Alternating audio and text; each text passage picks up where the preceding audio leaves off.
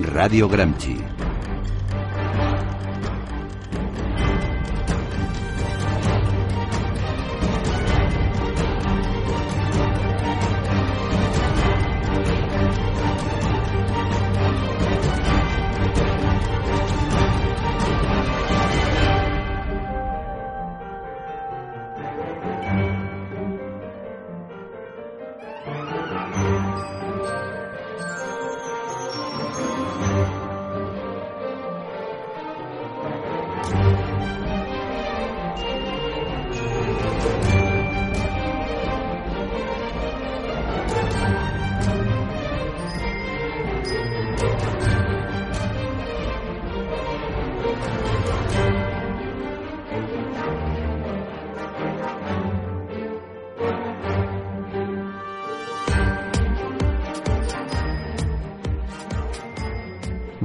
Bienvenidos amigos de Radio Gramsci. Hoy vamos a hablar sobre mm, el nuevo gobierno de Rajoy. Continuaremos hablando sobre la investidura. Eh, una investidura que ya avanzamos en el último programa que nos parecía ilegal o anticonstitucional o inconstitucional. Hablaremos sobre estos matices, sobre lo que caen los partidos políticos. Hablaremos sobre este gobierno, nuevo gobierno de Rajoy que no trae sorpresas, trae más corrupción, como no podía ser de otra forma, y conociendo a Mariano Rajoy, que hace todo lo contrario de lo que una persona cabalaría, pues tenemos así a un ministro del Interior que ha cobrado sobresueldos con la Gürtel, tenemos a una ministra de Sanidad y de Igualdad que, cuya empresa familiar debe dos millones a, a Hacienda, tenemos la ministra de Medio Ambiente que ha estado implicada con una empresa condenada por delito ecológico. Y así suma y sigue, tenemos en el núcleo duro continúa, ministra de Defensa nada más y nada menos que tenemos a Cospedal, quien se apresuró tras el golpe de Estado en Ucrania a ir a besarle la mano a los que habían sido liberados, eh, que estaban en, la cárcel por corruptos. Y, bueno, pues eh, ahí la tenemos en el punto de mira ruso haciendo amigos, el señor Rajoy. Y bueno, pues, eh, pues tenemos ahí, como decía, el núcleo duro continúa con De Guindos, con Montoro, que han sido los artífices del plan europeo para desactivar a la izquierda emergente en, Grecia primero y en España segundo, pues siguiendo el mismo plan, el mismo plan, eh, pues que hablaremos ahora sobre ello. Eh, también hablaremos sobre el, el, el, último escándalo mediático de Prisa, que ha sido Espinar, coincidiendo con estos nombramientos. Y eh, pues eh, tocaremos también las elecciones presidenciales en Estados Unidos y cómo es que a Susana Díaz pues no le han dado un ministerio, porque la verdad es que esta chica, por incompetente y, Se lo merece. y por incompetente y servil, se lo merece. Eh, bienvenido, Antonio. Hola, buenas noches, ¿cómo estáis? Pues sí, de acuerdo totalmente con lo que has dicho, David. Gracias. Y tenemos que a Zoilo, que no está de acuerdo con lo que he dicho. Hola, buenas noches. Hola. ya veremos si estoy de acuerdo.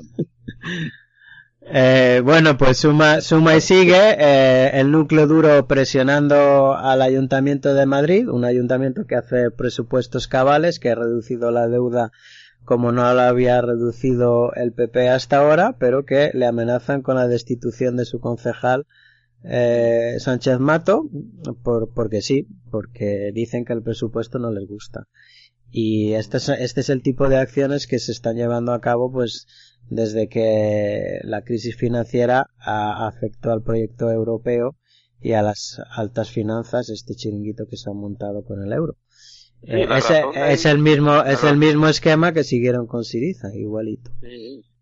Sí, la razón de, de meterse con Carmena por parte de los medios de, de la derecha española, o que van de liberales, no lo son, es que ha bajado los impuestos a los madrileños y le ha subido a los bancos, porque a los que tienen segunda vivienda, en mayoría los bancos que han quedado por desahucio injusto, pues eso están perjudicados. O sea, si los ricos y los banqueros están perjudicados aquí contra el político que se le ha ocurrido hacer esas cosas, como la señora Carmen. Poner un poquito de orden en el sistema financiero y en el proyecto europeo se está convirtiendo en una misión que te pueda llevar a la, a la incluso a la cárcel, ¿eh? porque esta, esta gente, en cuanto le tocas un poquito, pues inventa cualquier cosa y como tienen a la mitad de la jurisprudencia y los magistrados. Y a los, tertulianos y medios de comunicación. Que vienen, de, que vienen del franquismo, pues ahí. Y despistando el asunto. Mm. Claro, tienen todo a su favor, tienen todo el poder. Muy bien. Zoilo, ¿cómo estás, cómo has visto tú el, este nuevo gobierno de Mariano Rajoy? eh, pues... Ilegal, ilegal. Maravilloso, me parece un... un gobierno ilegal, sí. Me parece el gobierno, ¿eh? El gobierno de Rajoy, y además creo que eh, yo estoy de enhorabuena porque tenemos un presidente del gobierno que en una rama corrupta de un partido, pues él no está implicado, es decir, teniendo tantas tentaciones y que sea una persona que, que no sale eh, manchado de ninguna de las maneras. Creo que eso es la demostración de la alta moralidad de, de nuestro presidente. Yo creo que no, que todo esto no, no hay que escandalizarse de nada. El Partido Popular eh, es una minoría que gobierna de manera ilegal el, el país y que hace y deshace porque tiene el mayor poder, que es el poder ejecutivo, que es el que todo el mundo anhela tener. Eh, ya sea Pablo Iglesias, ya sea Pedro Sánchez o sea Albert Rivera. Y los ministros que pone, pues, yo creo que, que pensar que los políticos son personas de alto nivel y alta capacidad eh, debemos de dejarlo a un lado. No hay genialidad intelectual en la política, sino ambición de poder. Sí, sí, completamente de acuerdo. Solo hay ambición de poder, total. El problema está en, en, los medios de comunicación y en los tertulianos que no dicen la verdad. Por ejemplo, Marwenda, Inda, que continuamente tratan de despistar, de, de mentir, de, que la gente no razone ni piense. Sí, bueno, eh, yo estoy, lamento, bueno, sobre todo el alcalde de Sevilla, que se llama de apellido Zoilo. Y, que no Zoilo. Y, en más de una ocasión lo confundirán conmigo. Eh, imagino. Eh, Hablando eh, de este señor, eh, fíjate Zoilo que es un señor que ha impulsado la investigación de los seres en Andalucía, el escándalo de Susanita, esto ha sido la, eh, porque es amigo del, de la jueza Laya que, impulsó toda esta investigación, pero al mismo tiempo es un señor que ha cobrado hasta 150.000 euros en, en sobresueldos, en seis años. Y este es una habitual. Claro. En el, es una práctica habitual en el PP y se, los que no lo cobran se molestan con los que lo cobran. Claro. Y, y, nos hemos librado del Jorge Fernández Díaz, este hombre que condecoraba vírgenes y que intentó realizar una guerra sucia contra todo lo que se movía uh, en contra de, de, sus postulados. Pero parece que este hombre también, este alcalde, exalcalde de Sevilla, de tu ciudad natal, Zoilo, eh, parece que también es muy religioso, ¿no? Como, no, se, no, se va a quedar corto. Es muy religioso. ¿Cómo se vive la religiosidad ahí en Sevilla? Eh, pues eh, nosotros hemos publicado en el Bosón un artículo en el que hacemos analogía eh, por Aitor Goyuri en el Bosón. Eh, ¿Habéis visto la película Spotlight? Es una película que relata eh, los casos de pederastia en la ciudad de Boston y que fue eh, desvelada finalmente del Boston Globe del periódico este de Boston una una sección que se llamaba Spotlight que investigaba las cosas locales y profundizaba con temas. Y yo viendo la película pensé porque eh, con lo que se encontraba al final aquellos periodistas que eran de la propia ciudad de Globo de, de Boston era con los con, que se estaban traicionando a la ciudad en la que la iglesia era algo mm, nuclear. Y yo pensando, viendo la película pensaba que en Sevilla no se podría nunca destapar algo parecido. Bueno, pues esta ley del silencio, ¿no? Que todavía, esta ley del silencio, Zoy lo decía, que tiende la, todavía la religiosidad en la iglesia y, la superstición, ¿no? Eh, fíjate que no, mira, eh, también el cine eh, educa, eh, cuando es buen cine, enseña y distrae. También una película que vi ayer que se llama Un largo adiós, eh, que relata eh, mm, lo que sufrió, bueno, el, largo de contar solamente voy a, el apunte. Cuenta, cuenta, que nos, aquí también nos interesa el cine, sí. Un militar eh, inglés eh, en manos de los, de los japoneses. Todo un, es un proceso de purgación, al final no cuento la película, pero lo que sí quiero, quiero señalar es como eh, los propios, tú que has estado en, en Inglaterra, los propios británicos eh, han olvidado y quieren olvidar eh, la, la gran cantidad de tortura y de, y de víctimas británicas que, que, que, que vivieron en manos, como prisioneros en manos de los japoneses. Son, son asuntos que se intentan, que se intentan tapar. Eh, eh, es, hay dos, dos maneras de afrontar el dolor. Una es enfrentarlo y otra olvidarlo, al menos. Eh, pero cuando el dolor afecta a la nación, a un gran grupo de, hombres y mujeres, pues la cosa se complica. Con esto lo que quería decir es que esta, esta película, que se, se hizo el año pasado, como eh, un año después de que muriera el protagonista, es decir, las eh, personas afectadas por el, el, la crueldad de otros hombres hay, hay muchísimos. Eh, y lo que me extraña es que aún en España no, no hayan salido todavía eh, grandes relatos de, de, de personas víctimas del poder eclesiástico en los colegios de curas.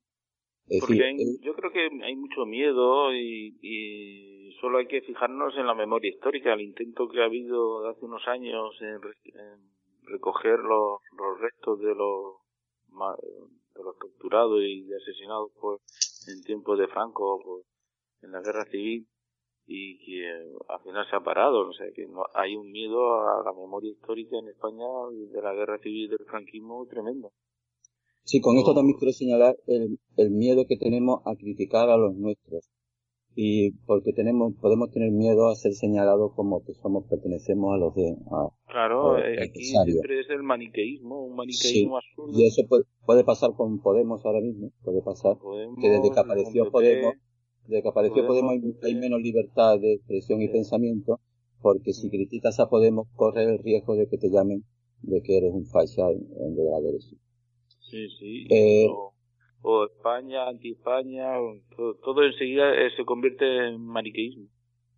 Sí, pues este ministro yo creo que, que nos va a dar, nos va a dar juego, como, como la, la, la gran ministra de defensa que, que es una recién llegada a la política, que no eh, está, viene, viene de, otro tiempo, de un tiempo en diferido, bien. Viene de, de, una provincia donde desvía fondos a la, al estadio eh, internacional de la OTAN y, y, las superpotencias. Sí, sí. No, yo creo que Rajoy lo ha hecho este, este gobierno para seis meses. Para San Juan tendremos urnas. San Juan, urnas verás. ¿Pero por qué? ¿Por qué crees eso? Yo no, yo no, no sé. Un gobierno no creo que dure más, más de seis meses. Como con el Parlamento que se puede hacer oposición en España, eso da miedo también.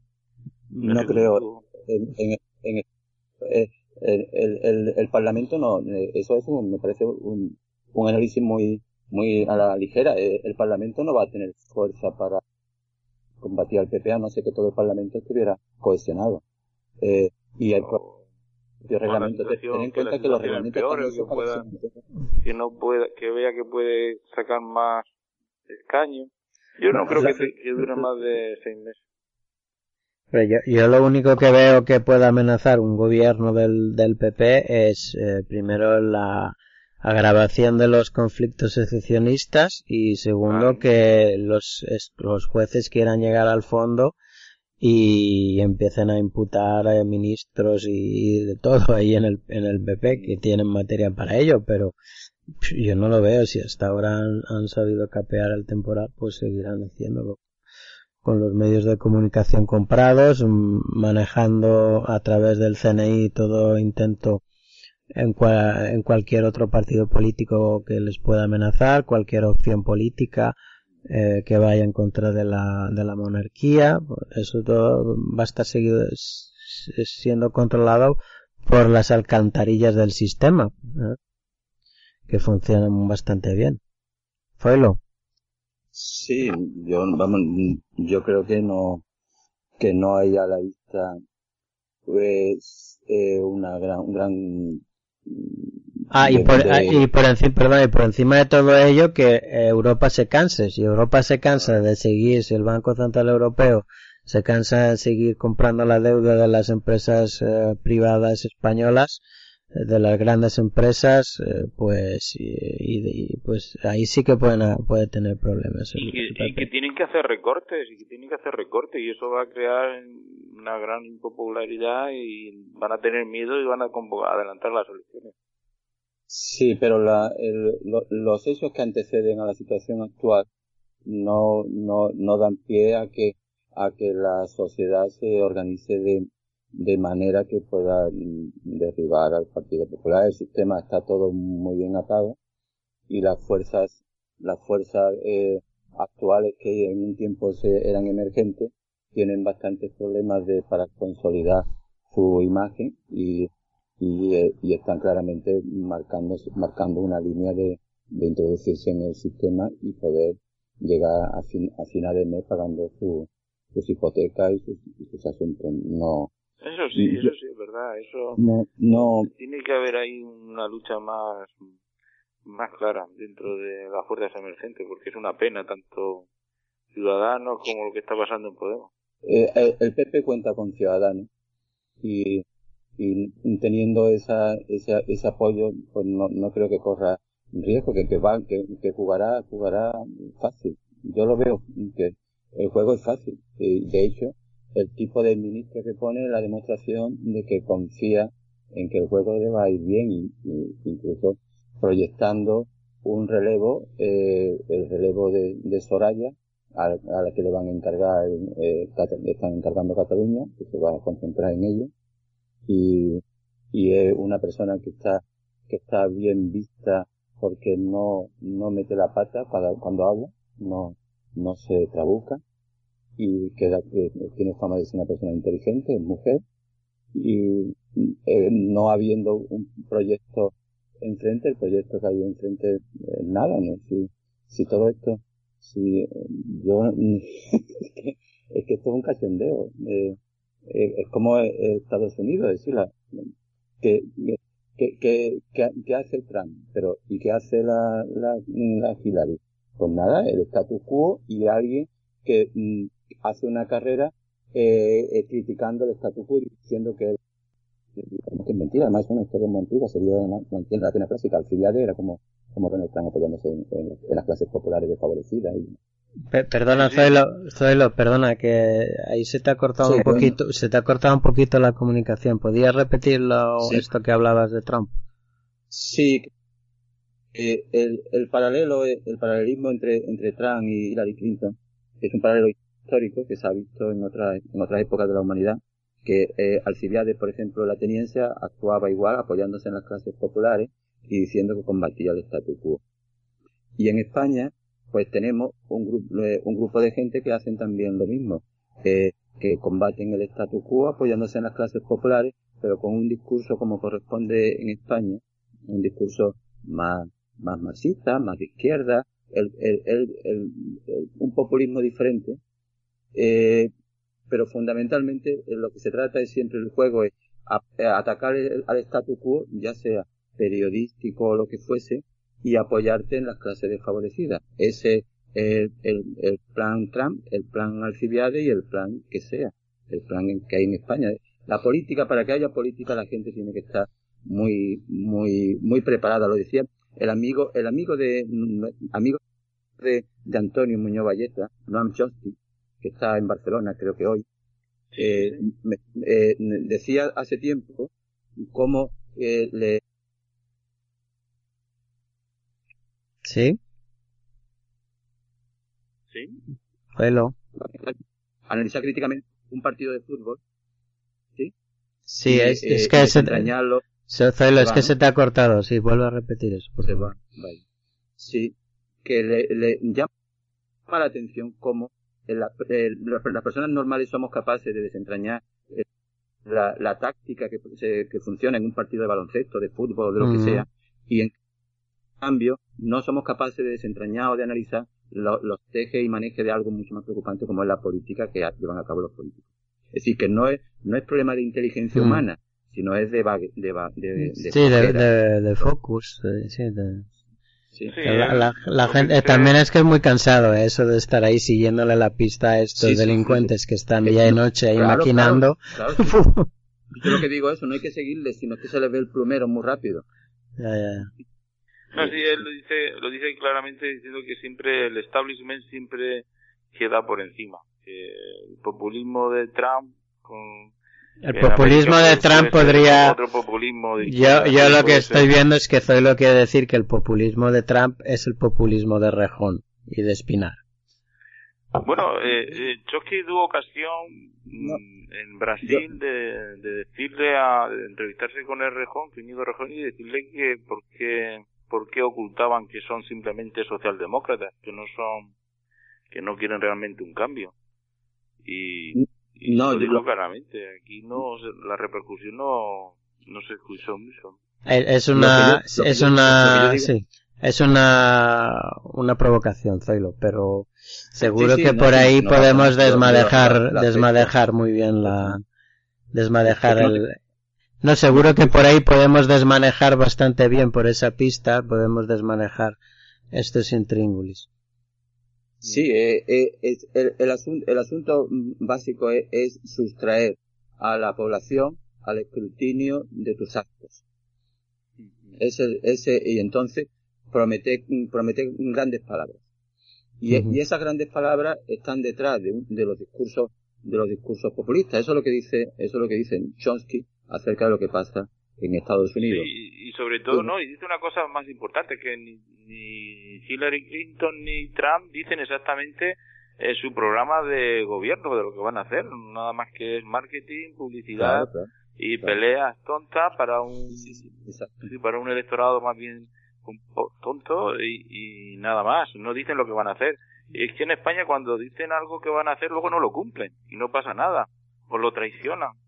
Es que o, hacen lo, o hacen lo contrario, les da igual. o hacen lo contrario y no pasa nada. Y... Pero, pero lo interesante, lo que me parece muy interesante de que no, no es eso, sino, sino cómo eh, contrasta, poner el contraste entre lo inteligente que somos para analizar una serie de, de asuntos, como el deporte, por ejemplo, eso lo sabemos, que eh, de fútbol la gente sabe mucho en España y en Estados Unidos sabe, sabrán de más deportes y luego no son capaces de desentrañar el asunto. Ese es un viejo, un viejo, un viejo tema. No, pero te dice además, y ya clásico, un libro sobre el modelo de propaganda que existe.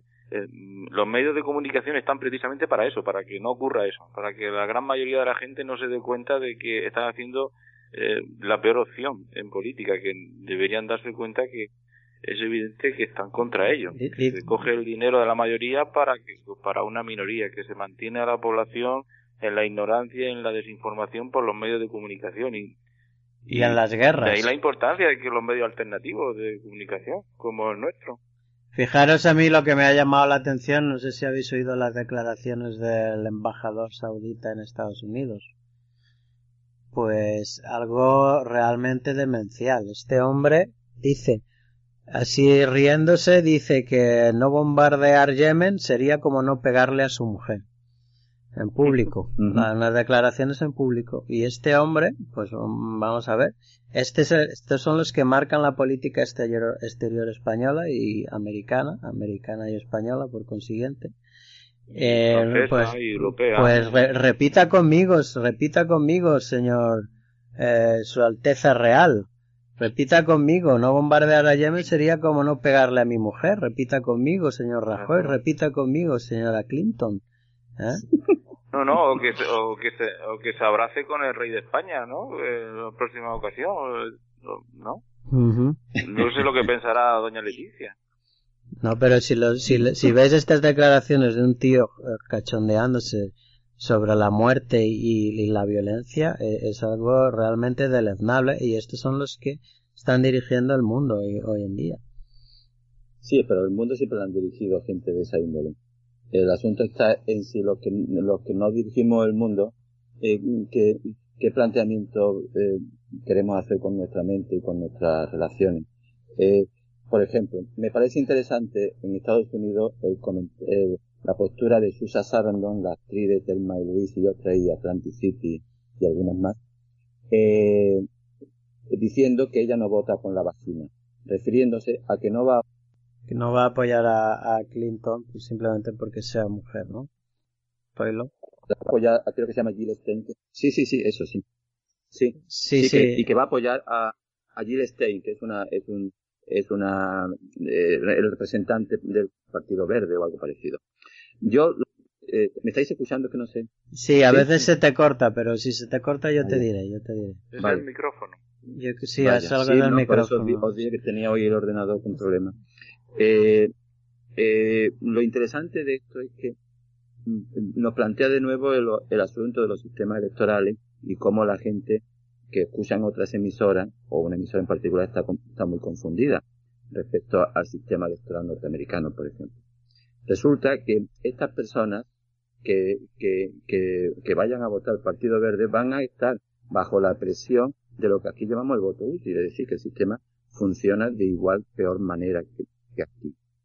Es decir, que le van a, que le están diciendo, eh, eh, es que vas a permitir que, que tus votos, que, que esos votos, esos votos tuyos no vayan a Hillary para que salga beneficiado Trump. Sí. Eh, eh, eh, el juego, el juego de los sistemas electorales son muy interesantes porque permite que la gente no elija y decida por sí misma aquello que quiere votar. y eso está pasando en Estados Unidos, en el sistema llamado de democracia formal, y pasa en todos lados, y son los juegos, ese tipo de juego hace que en realidad la gente no tenga representación. Y, no, y, también, y también algo más fundamental que lo dice Chucky continuamente es que en el fondo tanto el Partido Republicano como el Partido Demócrata eh, están dominados por el mismo establishment y, y, son las mismas políticas que van a hacer tanto internas como en el exterior de política del imperio norteamericano. Al final siempre eh, gobierna el establishment, no hay realmente democracia, ni formal ni material. Más, grave, son las libertades que existan. Más grave todavía, Antonio, es que no han dicho lo que van a hacer con Wall Street, porque creo que no van a hacer nada, van a hacer lo que ellos digan. al revés, ellos van a hacer lo que le manden. claro.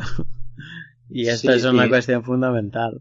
Y la desilusión, la desilusión tremenda de Chucky y de la gente eh, liberal en Estados Unidos ha sido Obama. Ha sido tremendo.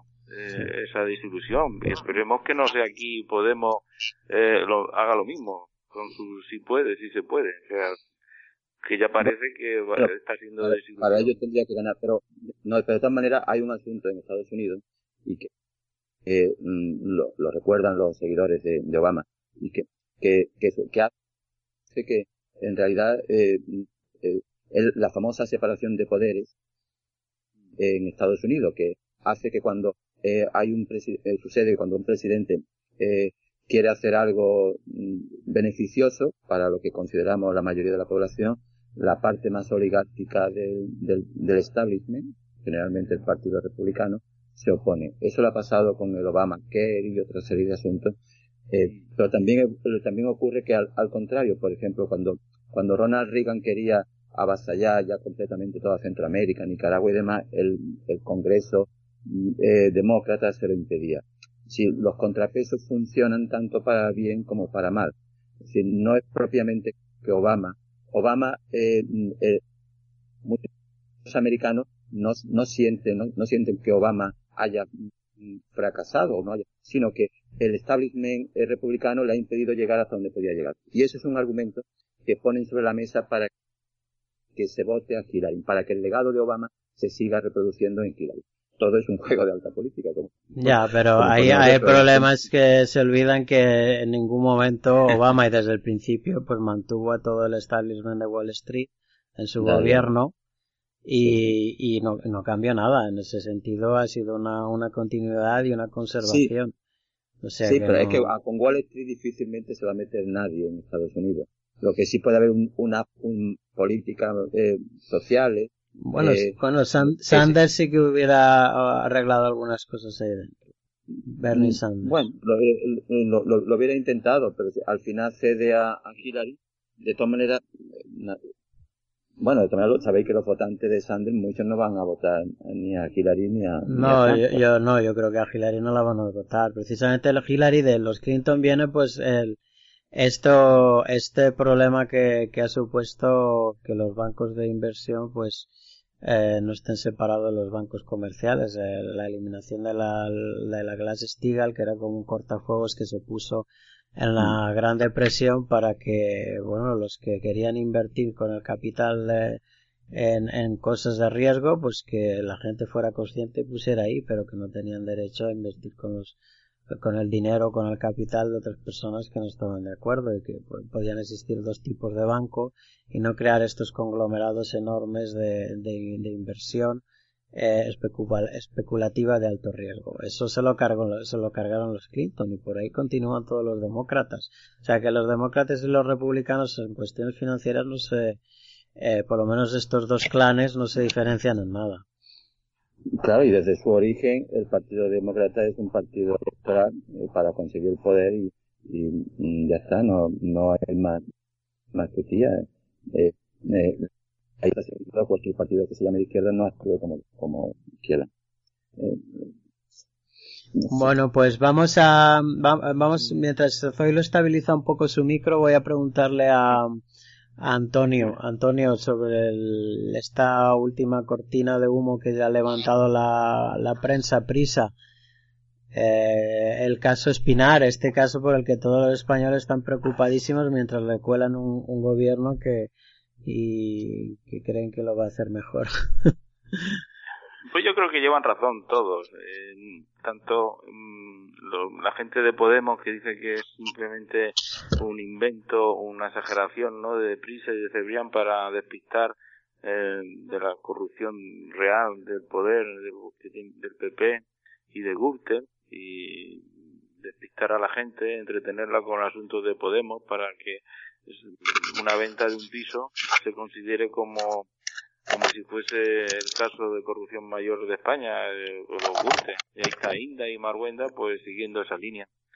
Por otro lado, sí que es algo que falta la ética, el, de estar mm, criticando el uso de la vivienda y tener él una vivienda y luego sacar un beneficio. Eso es, por eso parece una incoherencia, no es ilegal, pero parece una incoherencia con su, con su predicación. Un, Al menos así de a simple vista parece un, eh, un desliz ético, ¿no? En, mm. Una persona que tiene ambiciones públicas, ¿no? ¿no? Y que ha dicho que no se debe utilizar la vivienda como, como una especulación, o sea, que la vivienda debe ser solo para el uso de, de la gente que la necesita, no para sacar beneficios, y es precisamente lo que ha hecho. Sin embargo, es cierto que eso eh, lo han sacado ahora para despistar y entretener a la gente con este asunto y no y que la gente no analice lo que está pasando en el juicio de Gürtel o el gobierno del mismo partido que está condenado o imputado. Es todo dentro del eh, juego de la mm, manipulación de los medios de comunicación a, la mente del electorado. Un electorado que se parece mucho a los norteamericanos porque está muy poco preparado y tiene muchas supersticiones. Y en Estados Unidos la mayoría de la gente, sobre todo en el medio oeste y el sur, pues creen que el mundo tiene 5.000 años, nada más, y que eh, Jesucristo va a venir, vamos, de un, de un año a otro, de un mes a otro ya va a venir Jesucristo, no le importa el cambio climático ni las soluciones para evitar el calentamiento global y cosas de esas, o sea, una población muy muy poco inteligente políticamente y en España es, es igual, sobre todo en Andalucía y en el sur de España. No, no llegamos a tanto. Hombre, Yo, creo que hay una diferencia de trato, ¿no? Hay una diferencia de entre las relaciones personales más básicas hay, hay diferencias que yo creo que son fundamentales a la hora de construir el imaginario político y, y sí que es verdad que la sociedad del sur de España se diferencia mucho, por ejemplo, de lo que pueda ser una sociedad de, de Dakota o de Texas o de, una sociedad anglosajona en general, simplemente por estos es cómo se construyen las relaciones entre las personas hacia los, de los adultos hacia los niños, de los entre adolescentes, etcétera. Estas cosas yo creo que son fundamentales. Sí, pero es una sociedad muy muy metafísica la española todavía, muy poco ilustrada y desconoce, le importa nada la ciencia o, los conocimientos de democracia. Pues eh, eh, yo voy, voy, a hacer una analogía entre, bueno, que creo que es la que se está planteando además entre el microcosmo y el macrocosmo respecto del asunto de Ramón Espinal porque mm, eh, en relación a, a, a, a, la plusvalía que le ha sacado a, la, a, la, a su vivienda, él ha puesto el, caso eh, de que no es comparable ello con lo de los fondos buitres. lo, eh, porque eh, los fondos buitres... Los fondos buitres de ANAR, ¿no? De la sí, sí, los fondos buitres de ANAR, que es un proyecto, es un, es un proyecto económico para... ella que era la alcaldesa de Madrid hace tres días. Sí, bueno, un, escándalo que hemos, que hemos destapado aquí en Radio Gramsci, todo ese escándalo. Sí, sí. Pero en Radio Gramsci, ¿eh? Nadie más. o muy poquitos más. sí, poca, poca gente, sí. En, tele, en televisión no hemos salido. uno espera, uno espera que salga con más frecuencia. ¿no? Eh, yo, lo primero que, eh, por ejemplo, cuando se llama, como eh, siguiendo la línea del no, No, no, te han llamado de la tele aún, Zoilo, para ir a discutir con Maruenda? Eh, eh, lo estoy esperando, la verdad. Tengo puesto un, eh, un desvío de llamada para el caso de, de la, el caso más Mira, eh, eh, algunos, algunos se llaman analistas, analistas políticos que salen en la televisión y que eh, lo otro escuché a uno que era amigo, eh, por visto es amigo del padre de Pinar y de, y de algunos, de algunos más. Hablaba, definía el caso de, de, de Espinal como una pequeña corrupción y yo creo que, por eso la analogía entre el microcosmo y el macrocosmo, yo creo que no es corrupción. ¿O cómo va a ser corrupción si no está en el poder? Para que sea corrupción, tiene que estar en relación con el poder. Lo que sí podemos llamarlo es, que eh, se aprovechó. Eso cualquier, cualquier mm, chaval de su edad dice, este se aprovechó de la ocasión. Y esa, ese es el asunto fundamental, en lo que la mm, cantidad de gente lo ven que se aprovechó de la ocasión, se aprovechó para sacar una, pues eh, el, el, camino que ha elegido eh, la gente de Podemos es el peor de los caminos, porque curiosamente recuerda a lo que decía el, el anterior ministro del Interior, con que, y que, eh, que sacan esto cuando hay elecciones, que sacan eh, aquello cuando hay elecciones respecto al PP. Elegir ese camino me parece que es de una torpeza o de una voluntad de quedarse en el cargo eh, enorme. Es decir, es manifiesta. La mayoría de la gente no acepta esa explicación. La explicación de la inocencia no vale.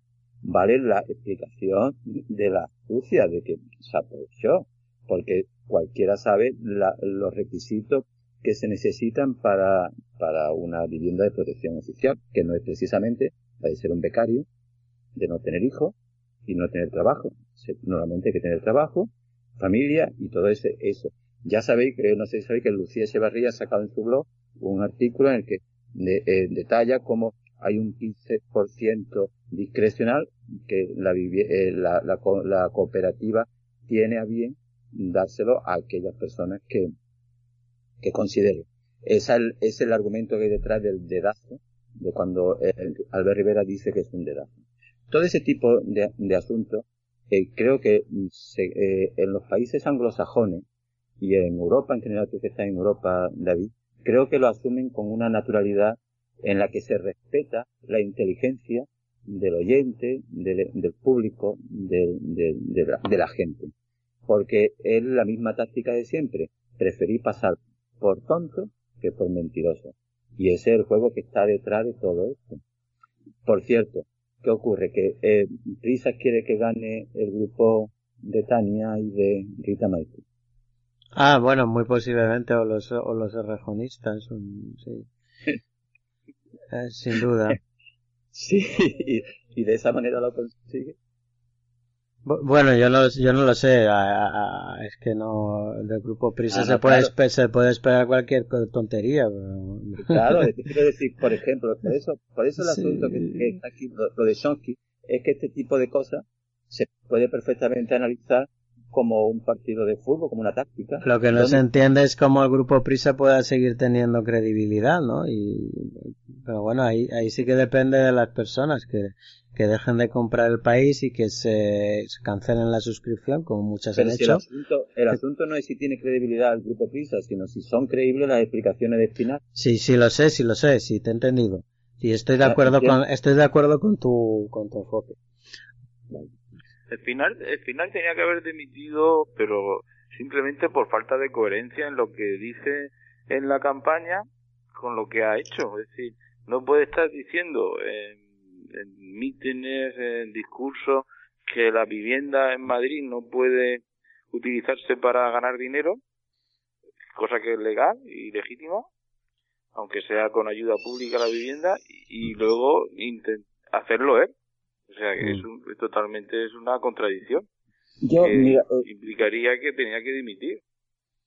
Yo veo aquí una cosa muy, muy ridícula que creo que el, el planteamiento que tendríamos, vamos, yo creo que esto da pie a que una, que la gente se, se plante ya de una vez. Lo ridículo que es que, que estemos hablando de una persona que hace 10 años estaba con una beca que pide una vivienda de protección oficial, que se la dan a él y tal y cual, que es evidente que eso no engaña a nadie, que eh, eh, estaba estaba fundado en un privilegio, pero la cosa no queda ahí, la cosa está en que esta persona es senador. Claro. Senador. Eh, senador del Reino de España. Senador, una cosa, un tío de 30 años senador, tendría que tener por lo menos 60 años para ser senador, 50, pero una cosa que pasa de becario a senador, pero porque sí, porque ha, estado metido en una lista de un partido en el que está y, y, y, y, ahora sale como, como un personaje político, tanto él como ella, como todos los del PP, los del PSOE, los, todos. Esa, esa es la, gravedad, que un tío sale, sale senador de un partido de otro sin haber, sin, sin haber tenido ningún mérito para la nación, sin haber hecho nada de mérito. Como que Rita Barberá es senadora también. Claro, claro, claro, fíjate, no, te quiero, pero y los, los políticos españoles, ¿cómo es que están representando a, a, a, la gente, a la nación, como, como se dice en, la, en los dictámenes constitucionales, si, no han hecho nada digno de mérito para ellos? Si es que, es que, es que Rajoy lleva desde los veintitantos años en el Congreso, y es que eh, esa, es, eh, eh, quiero decir que lo que, estamos, que lo que estamos ante la aparición de un nuevo fenómeno, que es un fenómeno que ya, que ya, que ya estaba visto. Los padres de estos chavales se montaron en el carro del PSOE y ahora sus hijos se van a montar en el carro de Podemos. Sí, sí. Y, y, y, y que no seamos capaces. Eh, y, hay un problema, y es que hay gente ya que tenemos una cierta edad, pero que estamos muy vigorosos. Ese es el asunto. De que la gente lo escucha y dice, pero ¿qué pasa? Que es que yo lo he visto. Pues si yo lo he visto, si a mí me lo han eso lo hemos visto viendo que el buque del PSOE mm, hacía agua porque apoyaron la reforma del 135 y ahora con el, el, la abstención y el poder a PP que han dado, pues claramente hay que inventar otro PSOE bis, que ese sería Podemos, y colocar ahí a las nuevas generaciones, tanto a, este señor como Rita Maestre, o sea que eh, viene a ser lo mismo. Tú lo has dicho, lo, del, lo del 135. Porque mira, yo recuerdo una declaración de Juan José Millás, el, periodista y escritor del país, que mencionaba lo del 135 como su caída del caballo con respecto a, Zapatero y el gobierno del Joder, pues sí que ha tardado, macho. Ya, ya, ya, ya lo sé, pero, pero es que ese era del, del, Prisa. Era, sí, sí, era, era el buque de Prisa, sí, señor. Claro, claro, estaba ahí en la... era el capitán, el timonel, uno de los timoneles. entonces, eh, eh, no, creo que, que, que Antonio ha señalado bien como cuando eh, son capaces de visualizar tácticamente lo que va a significar la, eh, que el 135 mm, esté firmado por Zapatero y el PP, eh, que eso, eso, eh, las consecuencias de ello había que preverla y aquí está. Eso es, eso es a lo que llamó eh, Íñigo Rejón la ventana de oportunidad. Claro, la ventana de oportunidad de, de esa nueva, de esa nueva generación de coger el poder, pero el poder simplemente eh, intentar eh, coger pues caño, poder político, como sea, eh, aprovechando todo ese cambio que iba a venir. Hombre, como sea, como sea, no, hubo ahí pues muchos, muchos de estos cuadros, hijos de estos cuadros, ¿no? De altos funcionarios que en el 15M pues controlaron muchos de los foros, ¿no? Que de organización y uno se tenía que estar ahí peleando y enseguida se veía que eran hijos de un autofuncionario y todas las iniciativas espontáneas de que podían traer una ruptura, pues eran inmediatamente coartadas, cualquier planteamiento nuevo del sistema electoral en, en, su momento. O sea que era, era, se veía claramente que había ahí un núcleo fuerte, además instruido, que porque no, no tienen un, discurso cualquiera que, que era, era muy complicado romper. Que, yo que estuve por ahí en, varios foros del, 15M. Y, y, eso ya se veía venir. Claro, ahora lo que, lo, que pasa es poco que... A poco, como a poco a poco han ido arrinconándonos a lo que hemos defendido democracia directa o separación de poderes, representación individual de los distritos, personal. Todas esas ideas de cambios de reglas hacia la democracia pues han ido arrinconándolas en Podemos e incluso en Ciudadanos. O sea, una vergüenza total, una, un, engaño total. Claro, llama, eh, mm, ayer una entrevista que le hicieron a, estos dos, eh, por ejemplo, Rita Maestre, entre su propuesta estaba ponía de que mayor democratización y mayor feminización de, de Podemos, mayor ya eh, lleva un año y pico de o dos años de y, ya lo quieren democratizar más. Es decir, es un discurso que eh, lo compra el adicto. Es decir, no hay ningún fundamento, pero claro, tú dices, es que vas a comprar del PP, decir, eh, esto no, no, el, el asunto está en que eh, se, y además eso lo vemos en los comentarios de, de, Ivo, eh, que eh, no hay salida por la, por, el, por criticar las reglas, ahí están los trevijanistas con el palo, y no hay salida por la izquierda, que están los podemistas con el otro palo. Es decir, no, eh, el, el, el que eh, se emita un juicio mm, propio, mm, ya sea con todos sus errores, pero que esté fundado, con criterio, eh, lo impide tanto el fanatismo formalista como el fanatismo de la, de la nueva ola de los partidos emergentes. Y eso es lo que nos encontramos y con lo que se revela mucha gente que, que, que ni vos habla. Es decir, de que, de que ahora va a resultar que la aparición de, de, de, de nuevas, de, de, de nuevas, de nuevos grupos de ideas van, solamente van a servir para un nuevo, para nuevos catecismos.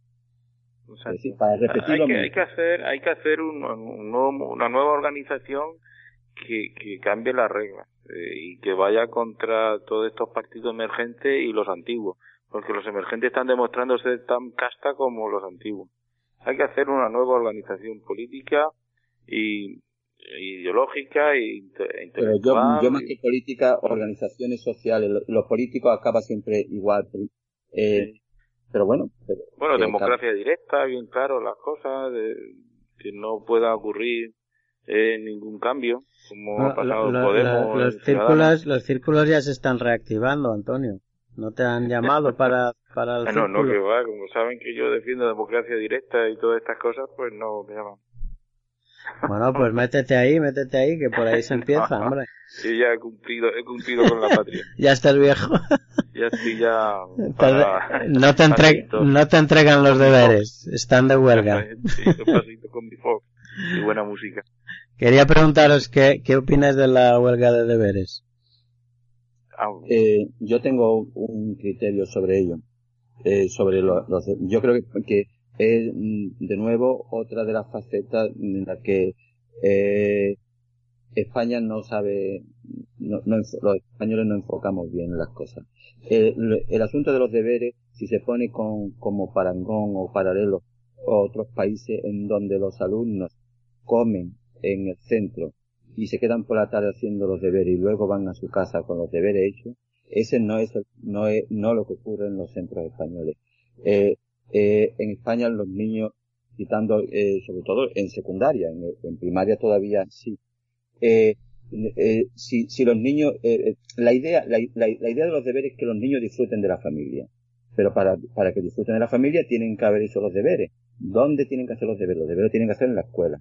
Para eso tiene que haber mayor inversión en la escuela, como pasa en Finlandia y en otros lugares. Sí, comedor y luego por la tarde hacer los deberes y llegan a sus casas y disfrutan con los, de los padres, de los hermanos, de lo que sea. Pero ese no es, el, no es la situación española. Si los niños no hacen deberes en su casa, tienen un, un, un déficit de instrucción. No, sí, yo también tengo un criterio y es que la familia debe ser el principal centro de, educativo y de enseñanza. Es, son los padres los que desde muy niños deben animar porque la escuela y más en la escuela pública tal como está ahora muy alejada de, de la libertad y, de los medios que son escuelas ya con muchísimos alumnos con métodos y leyes que lo tratan como números y como cosas y no como seres humanos es la familia la que debe eh, poner los deberes entre comillas. O sea que no sean deberes que sean actividades eh, de, de, desarrollo de sus capacidades y, no deberes. Es que ya el llamar deberes eh, está anticuado y no debe ser así.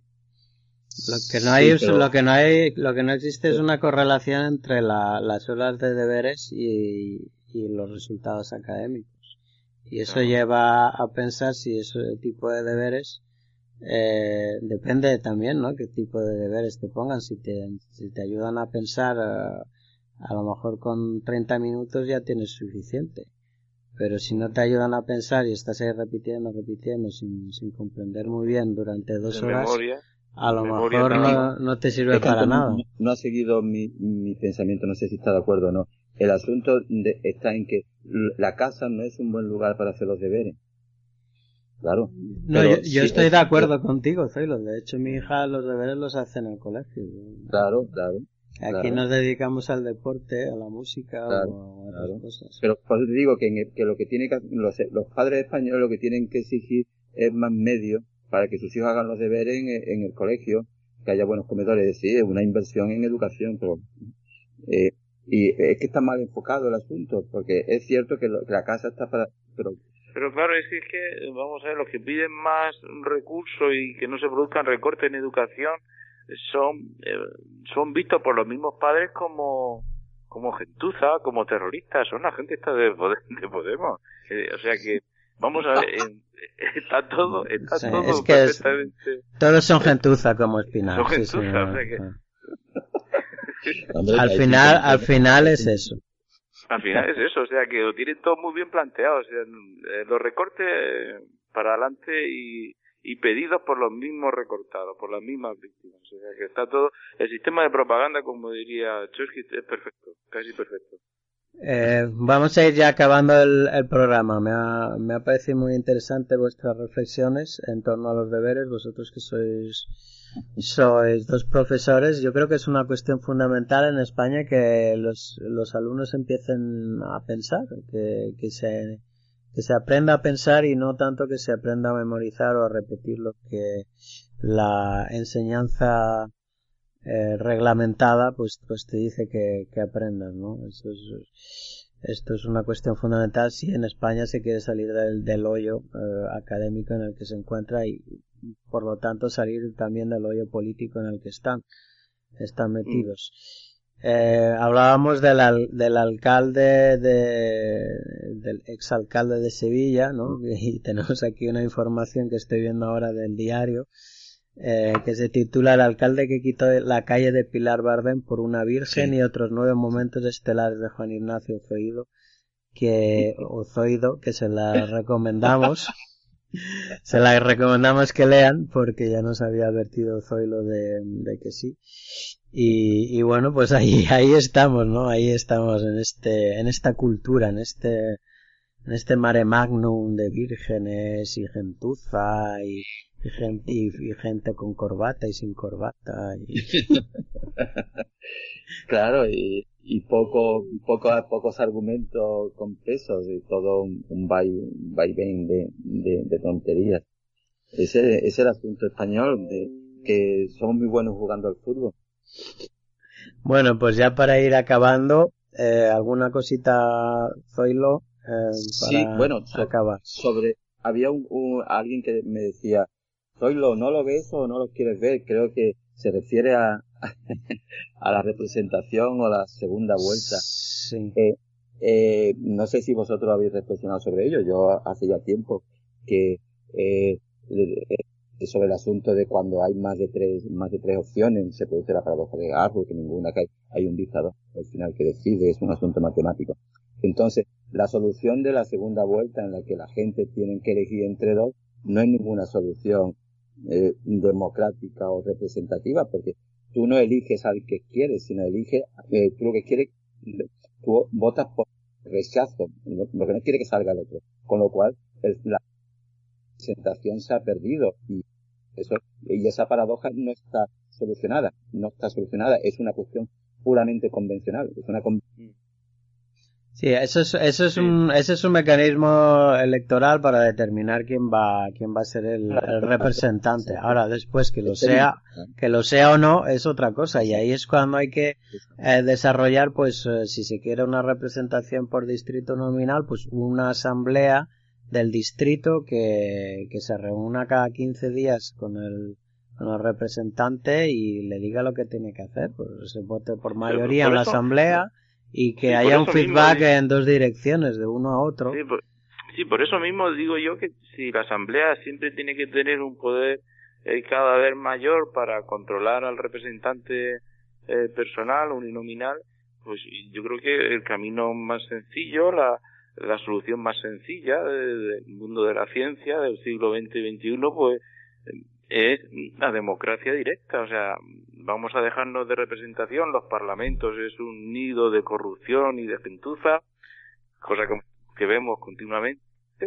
y, y, el, y, el Senado también. Y, ir a la democracia directa, que los quitar los parlamentos, quitar las asambleas eh, de representantes.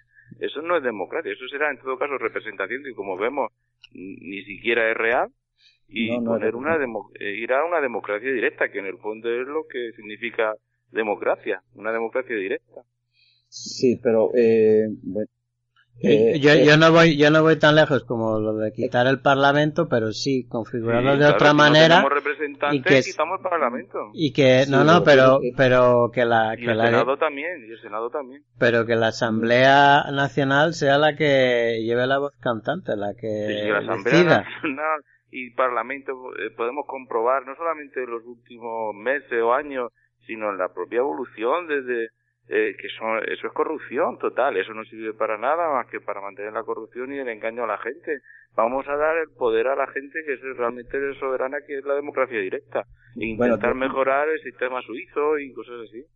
Dejarme que diga algo, porque si no me, me, voy a morder la lengua. a, ver si llegamos, a ver si llegamos al sistema suizo. Tú vas a defender a los representantes. ¿Tú crees todavía, lo que existe un político representante ideal que, que no sea corrupto?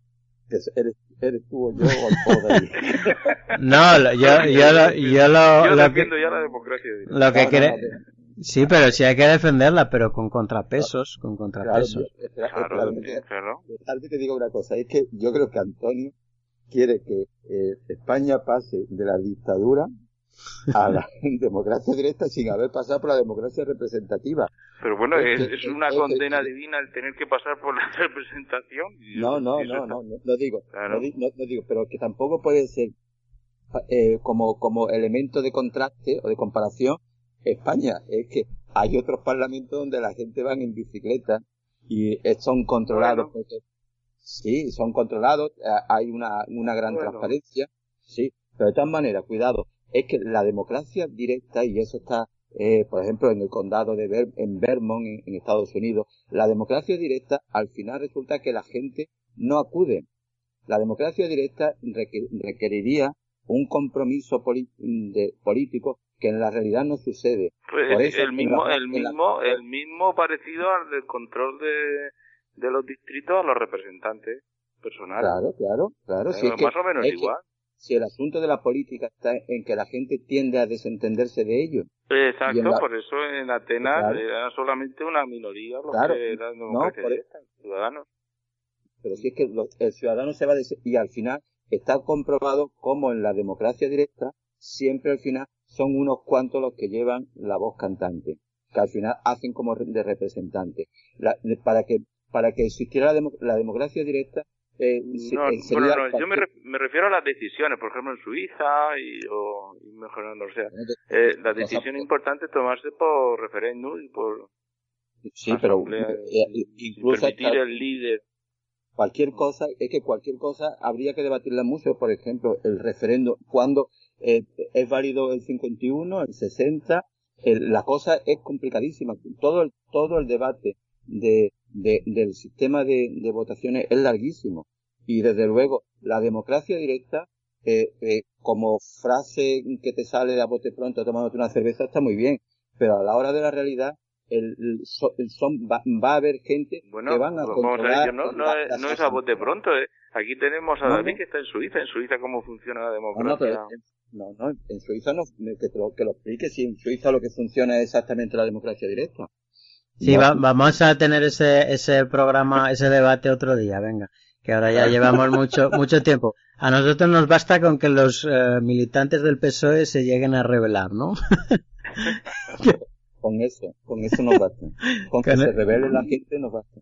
Que se revele. Que dejen de ir al Congreso y den un ejemplo moral. Bueno, eh, la verdad es que sí, que depende de la, de la sociedad que tiene que empezar a organizarse y a rebelarse en las pequeñas parcelas uh, donde pueden hacerlo, en las pequeñas cosas donde lleguen, pequeñas o grandes, donde estén, eh, que solo así, haciendo ese camino, es, es, es, ese camino de acción, es el camino de acción, no es el camino de ahora vamos a negociar eh, bajo la mesa esto, este compromiso, tú me das esto y tú y yo te doy lo otro, ¿no? Es un camino de organización, de, crear alianzas y, y, avanzar en un camino de democratización de la realidad y de control del poder. Ese es el control continuo del poder, claro. Bueno, pues muchísimas gracias por vuestra participación y a los amigos de Radio Gramsci, pues eh, pedirles disculpas por los pequeñitos problemas eh, técnicos que son ajenos a nuestra voluntad y que hacemos siempre lo máximo para que los audios les lleguen en buena calidad y que seguiremos esforzándonos eh, en ello. Eh, también animarles como siempre a que difundan nuestros programas en las redes sociales.